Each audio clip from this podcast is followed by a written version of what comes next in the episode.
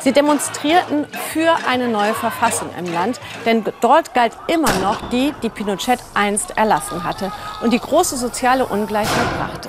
Bei den Protesten kam es immer wieder zu heftigen Zusammenstößen mit der Polizei. Doch schließlich setzte sich das Volk durch mit der Forderung nach einer neuen Verfassung. Ja, dann kam Corona und der Prozess geriet ins Stocken.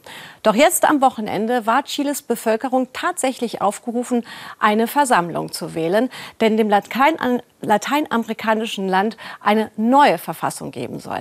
Eine gerechtere, mit mehr Demokratie. Wer daran mitarbeitet, trägt besondere Verantwortung und will dieser auch gerecht werden. Jubel bei Ivana Miranda, einer Aktivistin für das Recht auf Wasser, nach der gewonnenen Wahl.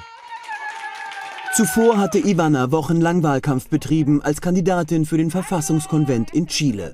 Sie will mithelfen, die neue Verfassung zu schreiben, denn die aktuelle stammt noch aus der Zeit der Diktatur. Die neue Verfassung können wir einfachen Bürger am besten schreiben, denn wir kennen die wahren Lebensumstände und wissen, dass der Staat uns bislang nicht die Rechte garantiert, die wir eigentlich besitzen sollten.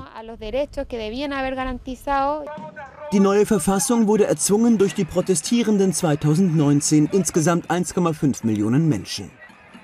Ivana fordert konkret, dass in ihrer extrem trockenen Region Salamanca das Grundwasser fair verteilt wird. Bislang pumpen es vor allem Landwirte für ihre riesigen Avocado-Plantagen aus dem Boden.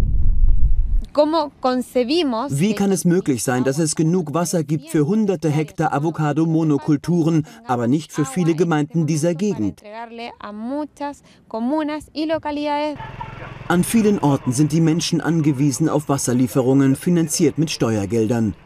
Denn immer wieder werden die Wasserleitungen abgestellt, weil das kostbare Nass knapp ist.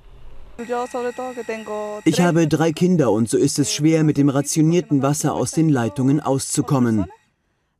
Deshalb sind wir angewiesen auf den Wasser-LKW der Stadt und der einer privaten Firma, den wir Nachbarn aus eigener Tasche bezahlen. Wasser ist in Chile Privatbesitz gemäß der aktuellen Verfassung. Das hat Folgen. Staubtrockene Flüsse neben saftig grünen Avocadohainen. Landwirte besitzen exklusive Wasserrechte und vergrößern ihre Avocadoplantagen mit jedem Jahr. Die neue Verfassung muss eh, endlich die Wirtschaft in die Schranken weisen und Wasser fair verteilen, auch angesichts der Trockenheit und eh, Klimakrise. Der lange Wahlkampf hat sich für Ivana gelohnt. Sie wurde in den Verfassungskonvent gewählt. Der ist zu 50 Prozent mit Frauen besetzt.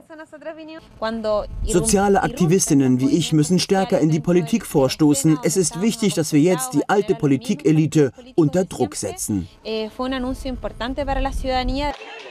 Ein Jahr hat Ivana nun Zeit, an der neuen Verfassung mitzuschreiben.